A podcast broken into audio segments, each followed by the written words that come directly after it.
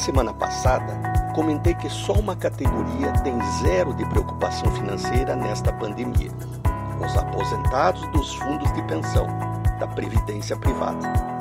Lá atrás, quando os melhores quadros do país perceberam que o INSS não daria conta sozinho das aposentadorias no futuro, eles exigiram das grandes estatais e multinacionais a criação desses fundos de pensão para complementar as aposentadorias da Previdência Social.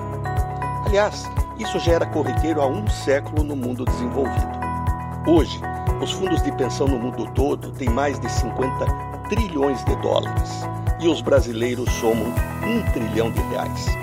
Agora pergunto: se fosse ruim, as pessoas mais bem informadas e informadas do país poriam tanto dinheiro nisso?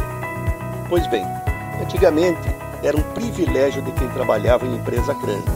Hoje, através dos fundos de previdência como o Mais Futuro, qualquer trabalhador pode construir um futuro financeiramente digno.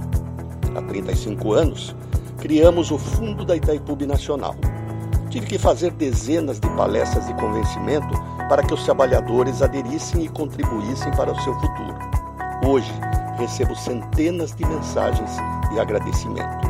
Olha, se eu convencer um de vocês que me ouvem a fazer um plano de previdência privada, no mais futuro, já ganhei o meu dia. E você ganhou um futuro.